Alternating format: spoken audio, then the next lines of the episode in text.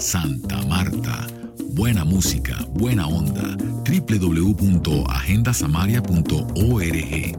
Todo lo que ocurre en Santa Marta, sus alrededores, Colombia, el mundo, en Agenda Samaria. Lo que viene es una narración especial para Agenda Samaria del historiador, periodista y pensador caribe Javier Ortiz Cassiani. Especial para Agenda Samaria porque resume ya la forma en que se ha presentado el libro bailar con las trompetas del apocalipsis en diferentes medios y espacios de literatura. Uno de ellos, video que insertamos en el artículo de Agenda Samaria, realizado en la Cámara de Comercio en su tierra, en Valledupar. Y el otro, eh, una entrevista académica extrema, tensa, con una periodista especializada en literatura de la revista Cambio que también insertamos.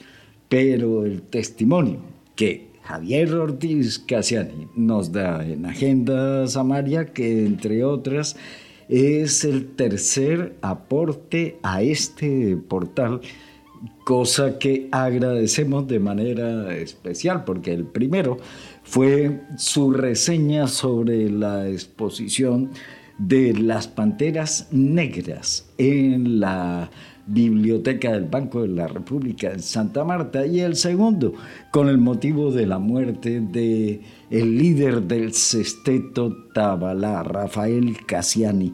Cassiani pariente y sobre todo familiar de los tambores del Caribe y por ende uno de los sonidos más originales de Colombia. Su testimonio sobre el aporte de Rafael Cassiani, Cassiani hecho para Agenda Samaria, no tiene precio.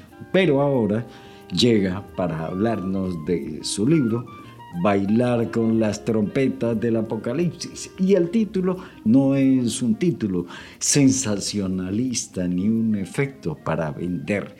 Es el testimonio del sentimiento de una época que se refleja en la forma de comunicarse con sus lectores y con su público en la región caribe sobre unas circunstancias especiales de un tiempo especial en el cual todo parece que llegó a su fin y el riesgo de que vuelva a comenzar y repetir el ciclo realmente significa el reto, atreverse a bailar por encima de las trompetas del apocalipsis. Gracias Javier Ortiz Casiani por ese aporte para Agenda Samaria.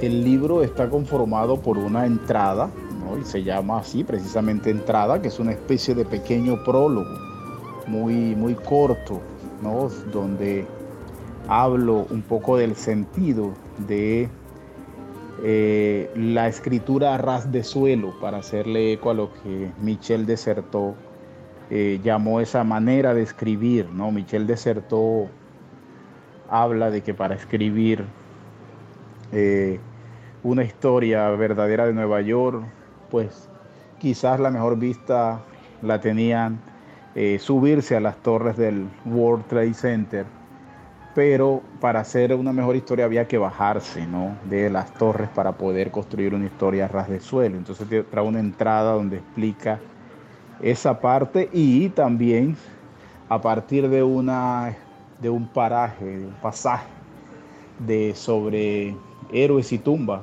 la novela de, Ernesto Sábato, eh, la idea de, divertirse mientras se, escriben las cosas, mientras se hacen las cosas, ¿no?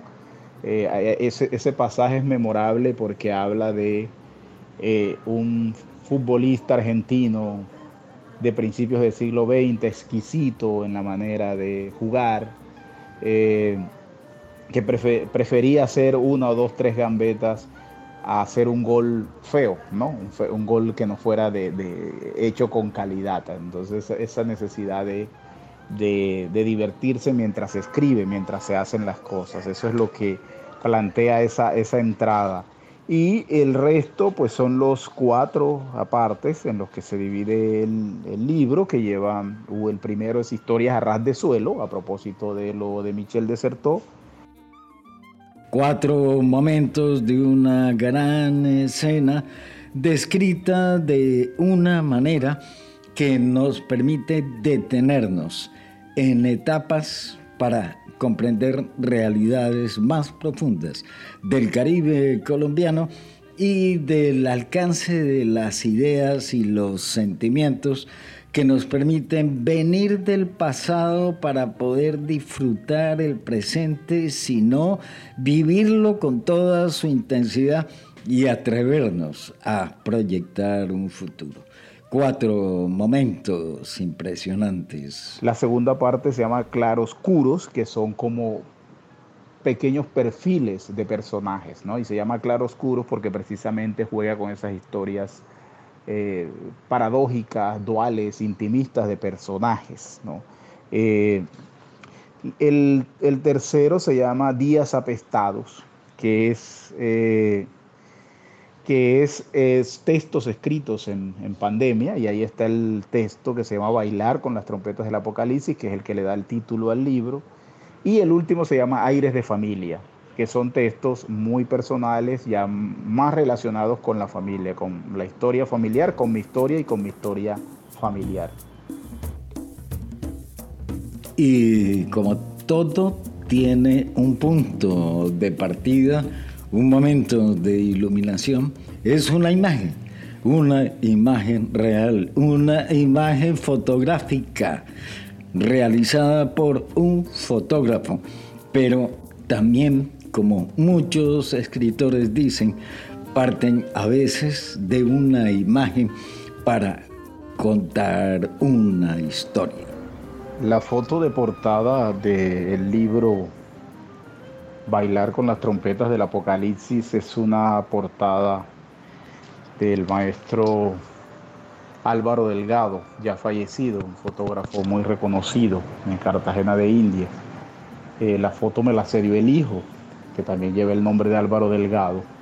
Y es una foto de un concierto al aire libre en las tenazas en Cartagena de India que se hacía en el Festival de Música del Caribe, un festival que se celebraba en Cartagena de Indias, que fue muy, muy importante. Y quedó muy a tono con el espíritu del libro, ¿no? Porque el libro tiene de alguna forma una eh, relación con lo caribe.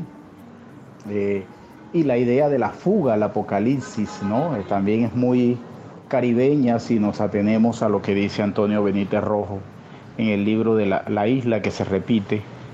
Y esa fotografía esa, esa especie de éxtasis colectivo que se expresa allí, precisamente es una forma de fugársele al apocalipsis a través de esa cierta manera de hacer, de hacer las cosas. Es Javier Ortiz Casiani. Hablamos de su libro, Bailar con las trompetas del Apocalipsis, una de las obras más interesantes para comprender la circunstancia actual del Caribe colombiano y su vigencia desde la historia y los orígenes en 1492 hasta el siglo XXI cuando se habla de emergencias climáticas y por ello tal vez esa referencia y esa connotación del título, bailar con las trompetas del apocalipsis. Pero como en el Caribe siempre se reinventa todo, pues realmente es un giro extraordinario para ver la forma en la que el talento de la gente trata de perseguir la supervivencia. Muchas gracias, Javier, por estar de nuevo en Agenda Samar. Tú puedes patrocinar las producciones de Agenda Samaria. En el botón rojo de Patreon hay varias opciones de auspicio y una categoría especial para imprimir un póster con imágenes exclusivas de Agenda Samaria, entre otras opciones.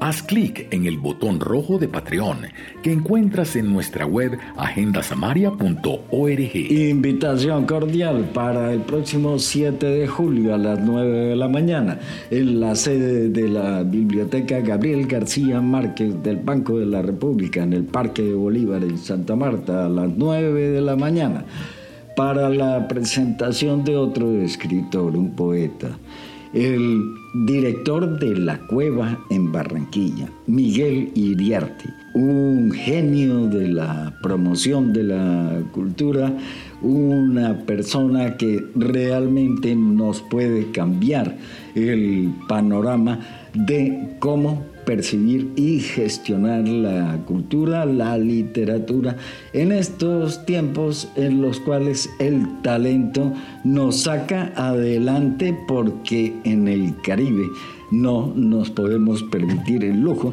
de sentir la derrota.